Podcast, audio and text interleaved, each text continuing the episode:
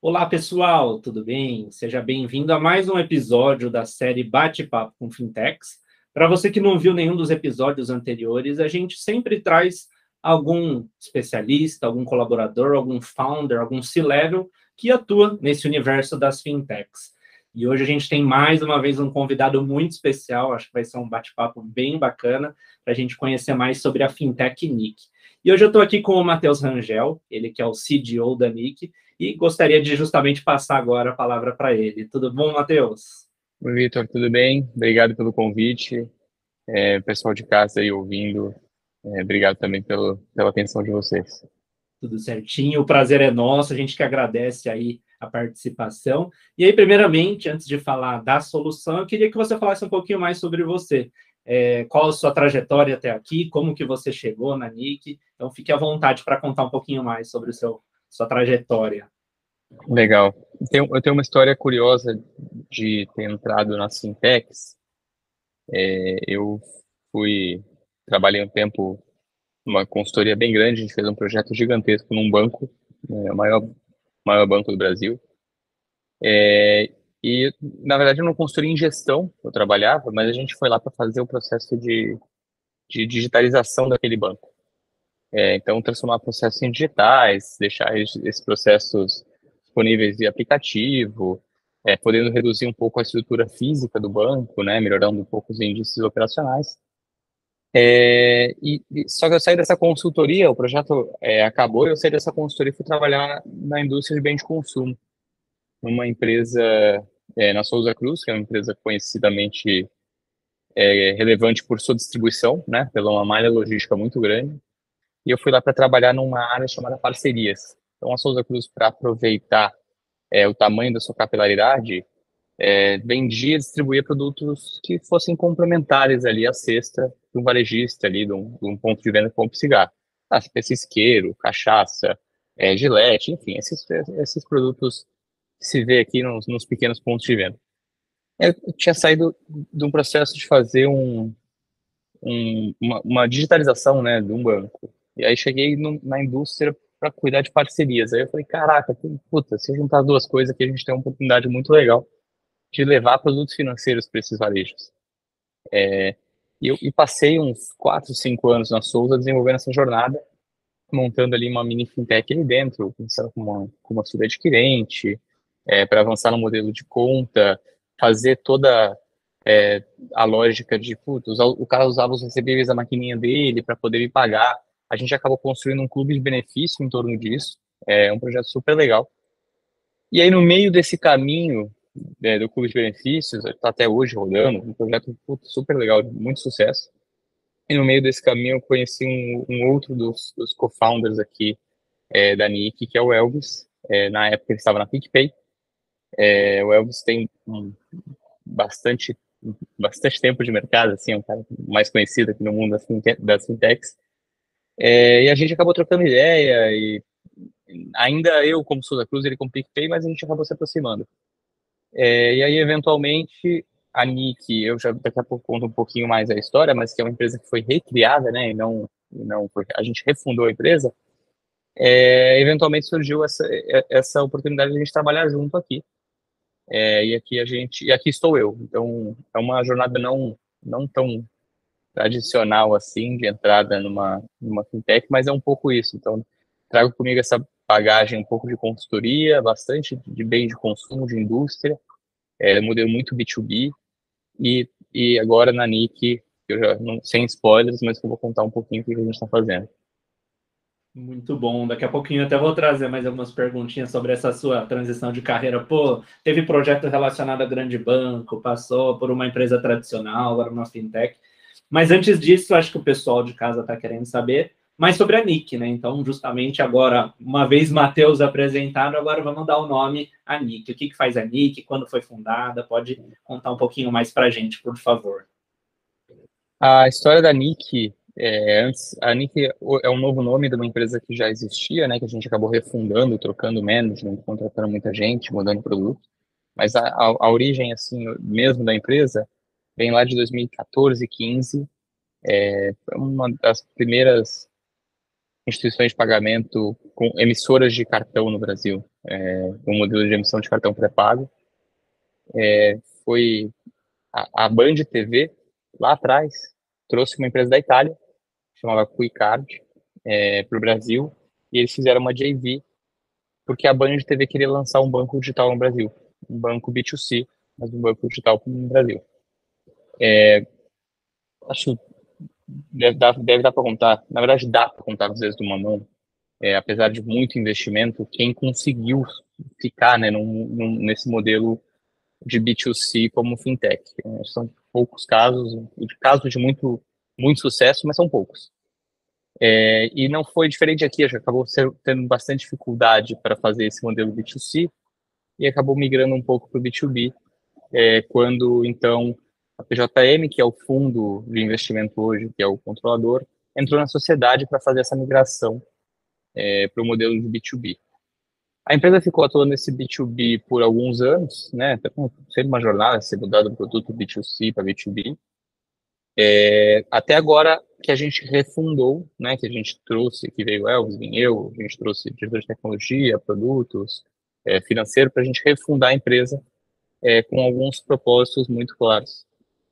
O primeiro deles é que a gente tem sim é, uma, uma infraestrutura bem interessante de Banking as a Service, mas mais focado né, num, num papel de emissor. É, então a gente tem vários clientes de sponsor, a gente consegue fazer.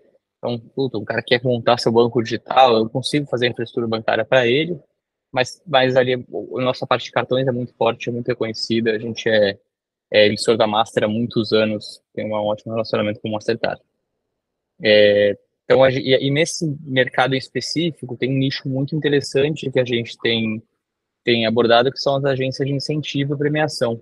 Até eu, eu, eu fui muito cliente delas na época de Santa Cruz, é, mas é um, é um mercado que ah, a indústria quer fazer uma campanha, o promotor, o vendedor, é, então existem agências especializadas nisso, agências de premiação, e muito desse, desses pagamentos de prêmio, né, de, é, de uma bonificação ali, ou enfim, atingimento de uma remuneração variável, é, é feito por cartões pré-pago. Então, a gente tem grandes clientes e grandes parceiros nessa, é, nesse segmento.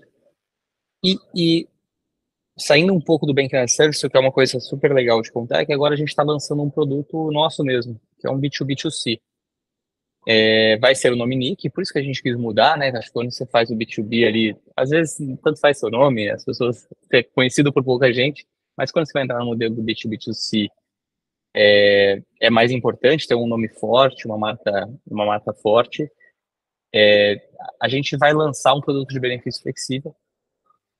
Né? Então, cartão bandeirado Mastercard, com, onde o RH pode escolher ali quais saldos, né, quais carteiras ele quer habilitar é, por grupos de colaboradores ou por colaborador. É, só que com um foco muito grande em, em, em benefício de saúde ou em opções de saúde. É, e como é que a gente vai fazer isso? A gente já nasce com um produto é, de saúde segurável e não segurável. Então, o produto segurável, a gente tem a corretora, que pode, o RH vai poder cotar, orçar um plano de saúde, é, com uma condição super incrível que, que a gente conseguiu fazer. E também um produto não segurável, que é aquela telemedicina, é, desconto em medicamento, desconto em exame, e às vezes nem todos os colaboradores de uma empresa podem ter acesso a, a um plano, porque sai muito caro, ou, enfim, a empresa não tem condição de pagar, mas ela pode ajudar o colaborador com um plano, com uma assistência de saúde que é um pouco mais básico, é, que não cobre emergências, mas que para todos os efeitos, as consultas, exames, funciona super bem. É, então, vai, vai ser um produto, está, a gente está em vias de lançar, é, 45 dias, mais ou menos, 44 dias, é, e a gente vai ter bastante esse enfoque na saúde e liberando ou deixando ao RH fazer bastante customização de como ele quer gerir essa cesta de benefício. É um pouco menos engessado do que eu tenho visto. Acho que até por sermos uma fintech, uma instituição de pagamento, no final da linha, a gente ser a empresa que controla o saldo, que é a emissora do cartão, a gente consegue criar features ali para customizar, para flexibilizar para os RHs de uma forma um pouco mais, é, enfim, que, que atenda mais necessidades deles. E o próximo passo dessa jornada, então, estou fazendo aqui, vou lançar o produto de benefício flexível, é, vou ter uma vertente muito forte de saúde aqui dentro, é um baita desejo do brasileiro como um todo, né? Tem um mercado muito grande para se abordar no Brasil. É, a gente tem aqui as, todos quais são os outros benefícios ou parcerias que o RH, né, pode contratar. Então, ah, sistema de folha de pagamento, sistema de folha, é, alimenta, é, ou vouchers para alimentação mais saudável, enfim, a gente tem feito uma jornada de parcerias que a gente chama aqui, focado tanto no RH quanto na pessoa física ali, né, que possa contratar direto pelo aplicativo, e uma jornada que está vindo já já é a disponibilização de crédito também para esses colaboradores ou para os RHs, é, do modelo, modelos diferentes. Né? Para os RHs, na verdade, para a empresa, para o B2B, ali, crédito um pouco mais garantido, desconto duplicado, esses modelos de risco sacado. É, mas para o B2C, ali, a gente quer lançar um produto de pessoal consignado, então isso está na esteira ainda até o final desse ano, se tudo der certo. Muito bacana. E ainda nessa linha dos, benefícios flexíveis, a gente tem aqui, público nosso da FinCat, outras fintechs, grandes empresas, pequenas empresas. E aí, de repente, o pessoal que está assistindo, a gente fala, pô, me interessei. Qualquer tipo de empresa pode contratar, tem quantidade mínima de funcionários. Ou, por exemplo, um, um, um usuário nosso trabalha para uma grande empresa, ele pode conversar com o RH deles, para o RH acionar vocês. Como que funciona esse processo mais operacional para as empresas interessadas?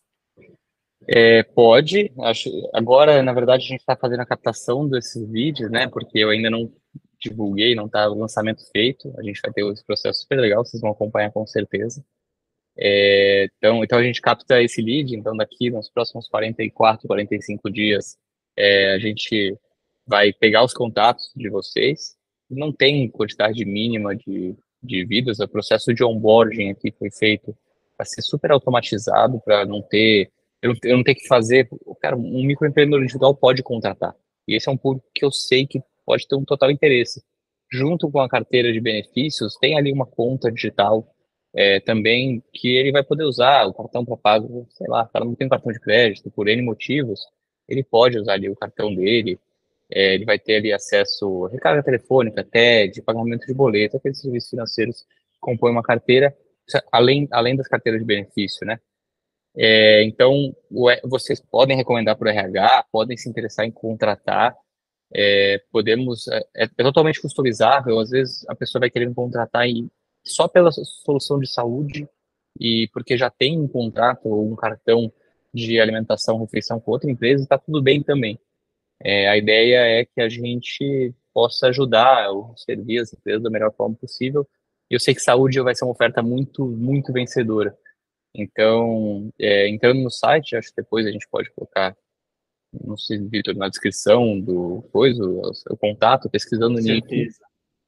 É, vocês já podem entrar no site ali, se cadastrar. A gente, muito em breve, vai ser o lançamento e aí a gente entra em contato com cada um de vocês para fazer acontecer. Pô, muito bacana. Então, em primeira mão, com certeza a gente vai deixar na descrição aqui do vídeo. Depois também a gente põe algumas coisinhas lá nas nossas redes sociais e no blog para o pessoal ficar esperto e receber em primeira mão as novidades. E a mesma coisa, mesmo, uma pergunta muito parecida é para a ideia do Banking as a Service que você comentou. Então, primeiro, para o pessoal de casa que não conhece muito bem, queria que você desse um breve resumo é, nesse universo que a gente está vendo tudo cada vez mais digital e agora temos essa possibilidade uhum. da gente trazer para dentro de casa os serviços financeiros. E a mesma pergunta, qualquer tipo de empresa pode contratar essa solução? Se sim, como que é esse processo? É pelo site de vocês? É algum outro, alguma outra maneira? É, também pelo site, a gente tem, são páginas diferentes ali, a gente explica um pouquinho de cada modelo, é, mas óbvio, e aqui dentro também são times diferentes, né, o comercial de um, o comercial de outro, é, a, a nossa soluções de banking service aqui, a gente funciona muito bem, ou tem muita atividade para públicos mais nichados, e eu acredito muito nessa verticalização de banking, por assim dizer. Então, ah, você tem uma empresa hoje, está ouvindo aqui, é, a gente tem uma empresa de logística, que você tem ali 2 mil funcionários, entregadores, enfim. Você está hoje é, sei lá, provavelmente está tendo custo de folha bancária, está pagando para transitar esse dinheiro, porque está fazendo NPix ou NTEDs, está tendo um custo. Quando, na verdade, essa movimentação de dinheiro sua, de pagar seus colaboradores ou seu contas a receber, você pode gerar receita com isso. Eu acho que é essa grande, o grande interesse, ou o, o que é o que brilha aqui nos bancos de nicho. É, às vezes uma, uma operação pequena, né? 2 mil funcionários é uma operação pequena, uma operação gigante, mas comparando com o que é um grande banco, né, é, é um escopo menor. E ali dentro tem, tem rentabilidade, é, porque o consumidor usa, é, saca o dinheiro, usa pelo cartão, o seu, seu colaborador né, da sua empresa, saca, usa, usa pelo cartão e ali você tem o rebate da, da taxa de intercâmbio, que é aquela taxa que compõe a taxa que a maquininha é, desconta do, do varejista, do dono do ponto de venda, é, o próprio dinheiro parado na conta, né? Isso gera uma remuneração, você pode devolver parcialmente para o titular da conta. É, então, tem algumas linhas de. Sem contar também que, assim como no benefício, a gente está se estruturando muito para trazer vários serviços, várias ofertas, numa perspectiva de benefício mesmo, no sentido amplo da palavra, assim, aquelas coisas que a pessoa é, vai ficar feliz de ter um desconto. Então, quando ele for comprar passagem de avião, né, para fazer aquela viagem que ele faz todo ano, ou passagem de ônibus, que é a realidade de muitos brasileiros que não viajam de avião, é, então, um produto de saúde, tudo isso a gente remunera o canal, né? Um modelo B2B, B2C, que a gente remunera o canal, o bem que na service também. Então, a gente tem aqui é, um clube de desconto super legal, com várias ofertas ali dentro, é, e aí a gente faz um, um revenue sharing disso com a empresa contratante para que seja um modelo ganha-ganha. Tem ali um nicho, tem ali um domínio sobre um, sobre um espaço, é, e a gente tem aqui várias parcerias, ferramentas, tecnologia, para fazer isso né, se casar e gerar, gerar receita. É, então, óbvio, estou sempre disposto a ouvir qualquer ideia. Acho que a grande graça do Banking as a Service é tentar traduzir, que a pessoa tem ali uma, uma oportunidade que ela está vendo, tentar traduzir aquilo para, cara, financeiramente fazer sentido, é, tecnologicamente ser possível, não, não, demorar uma vida, né? Que a gente consiga lançar rápido. É, então, cara, qualquer ideia assim, dentro de bem financeiro, a gente está sempre disposto a ouvir. A gente chama o time de produtos, o time de operações, o time de tecnologia, bate um papo sempre todo mundo junto aqui para tentar achar né, a melhor solução possível. Mas a, a dica aqui é, para os que nos escutam é, cara, se você tem uma operação um circuito meio fechado, assim, que entra dinheiro e sai dinheiro, você tem a oportunidade de, de rentabilizar essa carteira. Muito bacana. E queria voltar um pouquinho, como eu tinha dito no começo, na, naquele aspecto da sua carreira, né? Achei muito interessante que você falou.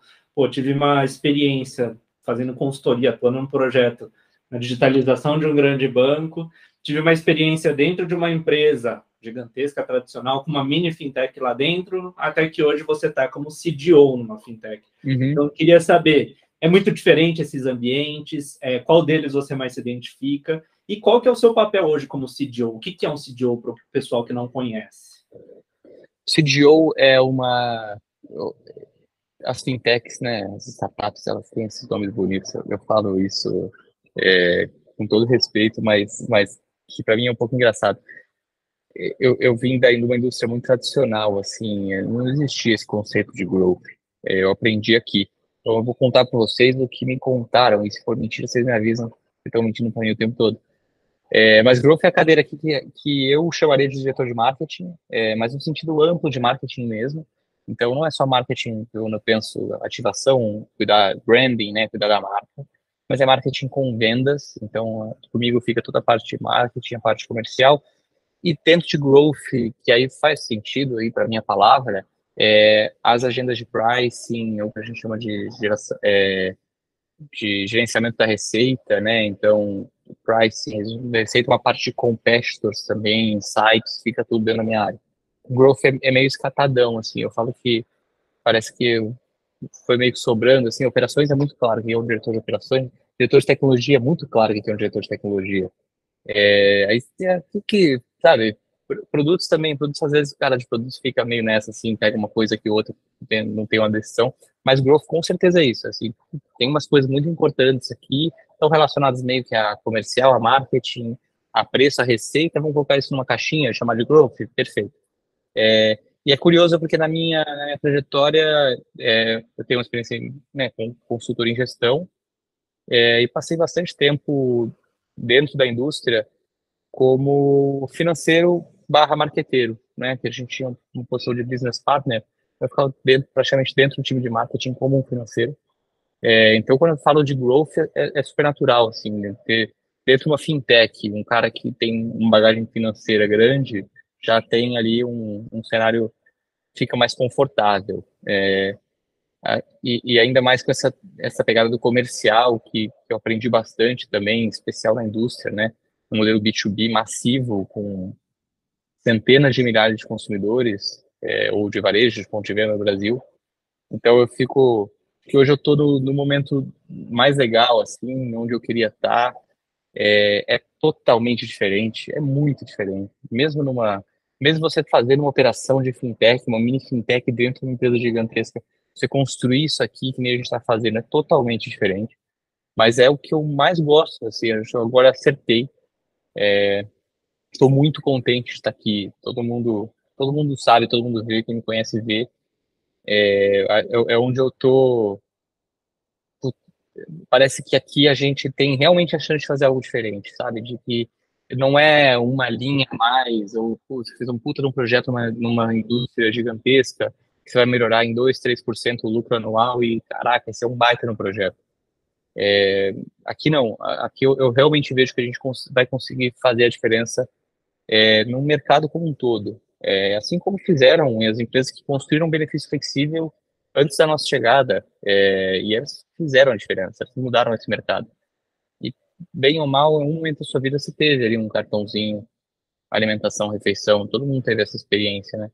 Então, aqui acho que a gente tem uma oportunidade muito legal, com pegada forte de SG, de levar inclusão, de levar inclusão de saúde também, em especial, é, para o mercado corporativo como um todo.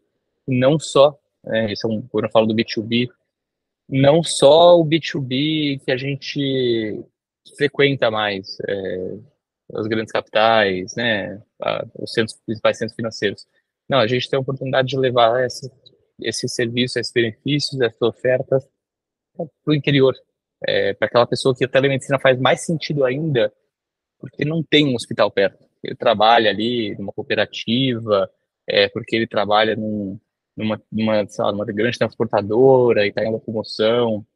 Então, a, a, gente acredita muito nesse poder do interior do Brasil. Acho que vai ser um mercado que a gente vai conseguir deixar nossa carinha, levando cuidado, levando é, benefícios como um todo e, inclusive, óbvio, benefícios financeiros.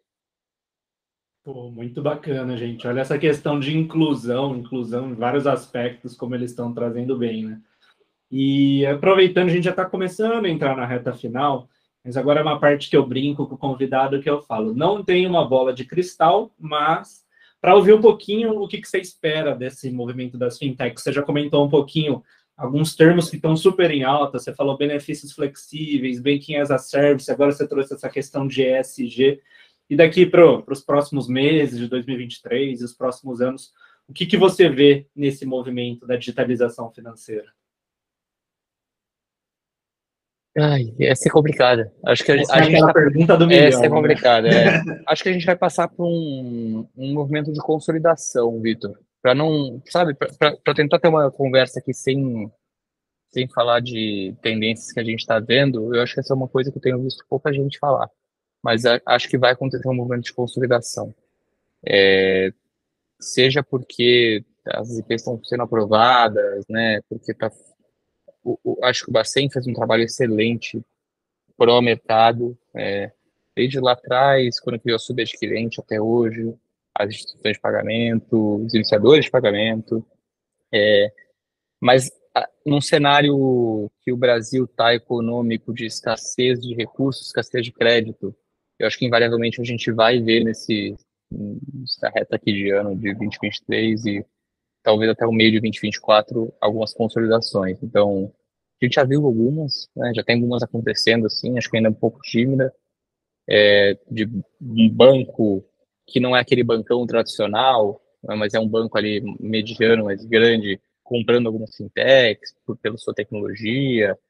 É, acho que as fintechs que ainda não atingiram o break-even, talvez pensem, né, em como é que ou eu faço um spin-off, como é que eu uso a minha, se eu tenho uma, uma tecnologia, Será que não é legal fazer um dia com outro player um pouco mais consolidado? Continuar construindo, não é aqui o papo, né, de deixar de desistir, mas não, mas continuar construindo, só que de uma outra estrutura.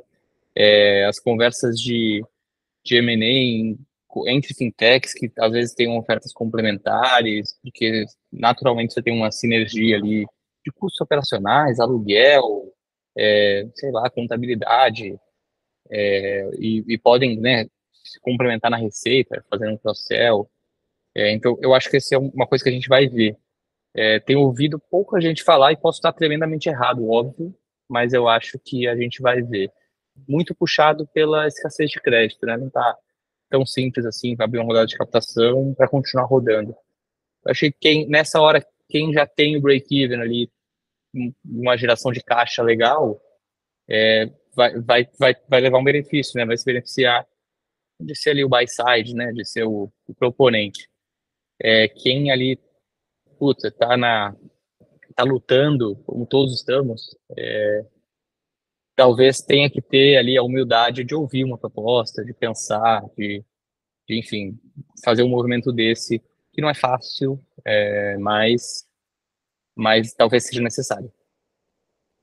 Muito bom, pessoal. Então, palavra consolidação para ficar no nosso radar daqui para frente, né? E chegando nesse final... Oi? Daqui a um ano você, você, me chama de novo, que a gente vê se certeza. Com certeza, né? A gente daqui a um ano bate esse pau para ver é mais consolidação, o que foi que aconteceu. E até legal que você levantou uma bola da, da questão do Banco Central, né? A gente vendo também ele abraçando essa causa da tecnologia. A gente está prestes a ver o lançamento do Real Digital, o Open Finance está correndo com tudo. Então, é nesse cenário tão turbulento, pelo menos a gente vê um, uma grande instituição apoiando toda essa tecnologia. E agora sim, chegando então na parte final, queria deixar aberto para você deixar algum contato, redes sociais da Nick, seu LinkedIn, se quiser comentar também, e se quiser, se quiser deixar uma mensagem final para quem está aqui nos acompanhando. Eu acho a primeira mensagem final é te agradecer pelo convite. É muito legal o bate-papo. Tomara que as pessoas em casa também tenham gostado. É, vocês podem encontrar Nick no LinkedIn, Instagram, Facebook. É, Nick se escreve N-I-K-Y. É, pode, pode buscar Nick Benefícios. Nosso site é nick.com.vc. Então, já no próprio domínio do site, a gente já traz essa questão de proximidade que a gente quer, quer brincar muito. Esqueci de falar no, em algum momento, é, o nome Nick, acho que é a origem do nome. É, no, no, em inglês, o nickname é, é um apelido, mas, mas ele tem um, um, tom tão carinhoso que você mesmo escolhe. É, às, vezes, às vezes em português, você fala a palavra apelido, é, não é, pode ser uma coisa ruim, pode ter uma conotação não tão boa. É, mas em inglês não, nickname é, é uma coisa que você se denomina, sabe? Você escolhe, é como você quer ser chamado. E a gente fez uma variaçãozinha ali, o Y sempre dá um, um Q mais digital e tal, mas nick vem daí. É, acho que desde o conceito do nome da marca é, é para tratar as pessoas como elas querem ser tratadas. Isso é num B2B, um cara que vem aqui conversar comigo porque quer montar seu banco digital, é, ou no, B2, no B2B2C, do cara que usa o cartão de nick de benefícios é, que tenha a melhor oferta possível, você compreender o comportamento dele e olhar que naquele momento de vida, talvez uma, uma oferta para ele comprar um carro seja o negócio mais legal do mundo. É, então, o conceito vem disso, é, e acho que a gente toma muito cuidado é, nas nossas comunicações, como a gente trata, nas empresas aqui dentro, é um valor que a gente valoriza muito. É, mas era só para fazer esse parênteses, vocês podem encontrar Nick nas redes sociais, no nosso site, Nick com você. Podem procurar LinkedIn, Matheus Moretti, Matheus Pagar, Moretti Angel. É, sempre estou disponível aqui, um bate-papo, um café virtual. E uma vez mais agradecer aqui é, o convite e espero poder voltar aqui em breve para a gente ver, pelo menos, se a consolidação deu certo ou não. Com certeza, convite com certeza será feito. É um prazer enorme poder ter acompanhado todas essas suas palavras. Acho que é uma aula em 30 minutos que todo mundo devia assistir. Principalmente o pessoal que está, como eu disse, ou trabalhando numa empresa e não está feliz com os benefícios, ou uma empresa que quer dar uma renovada. Então, reforço, visitem o site da NIC, vejam as redes sociais, que com certeza vai agregar muito valor. Matheus, muito obrigado. Agradeço também a todos que nos acompanharam. Fica o convite também de seguir o nosso canal, deixar o like e a gente se, se vê no, no próximo bate-papo com Fintechs. Muito obrigado a todos. Obrigado, Vitor. Obrigado, pessoal.